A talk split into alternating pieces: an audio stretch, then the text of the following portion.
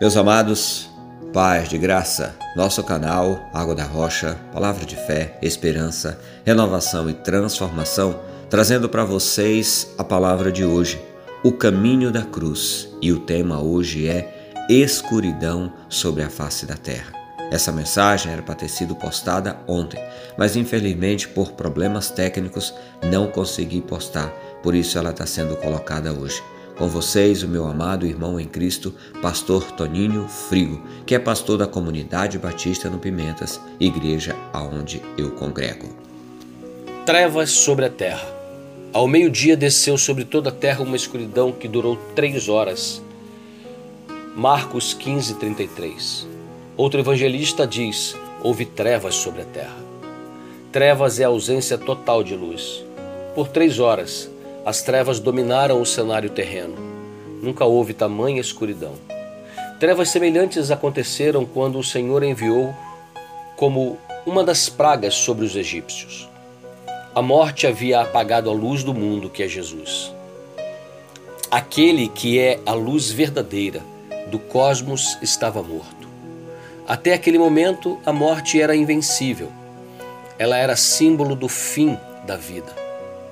No mundo espiritual, a morte reinava, retirando das pessoas a esperança da vida. A morte nunca foi o projeto de Deus para a vida, mas o pecado introduziu a morte como preço a ser pago, por causa da inconsequência do ser humano em desobedecer a Deus quem o criou. Mas Jesus Cristo, o Filho de Deus, nunca pecou, não desobedeceu e foi leal ao Pai e pagou com a vida o preço exigido por Deus para salvar a sua vida. Isso mesmo, um preço, pois nada é de graça.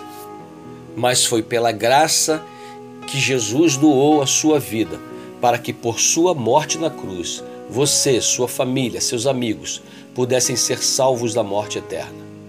Alguns teólogos dizem que as trevas sobre a terra foi um sinal de que Deus havia virado as costas a seu próprio filho por causa do peso do pecado de toda a humanidade que estava sobre Jesus.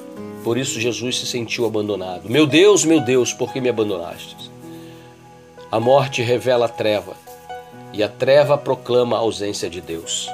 Ainda bem que a história da minha vida e da sua vida não é finalizada com a experiência das trevas. Isso significa que a morte perdeu e a esperança hum, está naquele que faz com que a morte seja engolida pela vitória. O apóstolo Paulo, escrevendo em 1 Coríntios 15, 54 a 57, diz assim: Então, quando nosso corpo mortal tiver sido transformado em corpo imortal, se cumprirá a passagem das Escrituras que diz: A morte foi engolida na vitória. Ó morte, onde está a sua vitória? Ó morte, onde está o seu aguilhão? O pecado é o aguilhão da morte que nos fere e a lei é o que torna o pecado mais forte. Mas graças a Deus que nos dá a vitória sobre o pecado e sobre a morte por meio de nosso Senhor Jesus Cristo.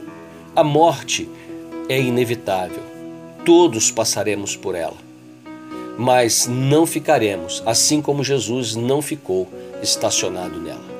Que o Senhor da vida transforme a morte que há em ti em vida em Cristo Jesus. Vamos orar? Querido Deus, nós te agradecemos, porque foi numa sexta-feira como essa que Jesus morreu, mas sua morte não significou o fim, mas o pontapé inicial para uma nova vida e uma vida eterna ao teu lado, através daquilo que estava preparado para acontecer, a ressurreição. Nós te louvamos porque a morte espiritual e a morte eterna não tem palavra final sobre a nossa vida. Portanto, ó Deus, nos dá a certeza da tua presença sempre conosco, em todos os momentos da tua vida, e aí poderemos repetir como o apóstolo Paulo: Onde está, ó morte, a tua vitória?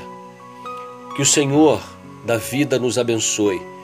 Ó Pai, muito obrigado porque o Senhor está conosco a cada dia e ainda que tenhamos que enfrentar o vale da sombra da morte, a tua boa mão está conosco, nos conduzindo.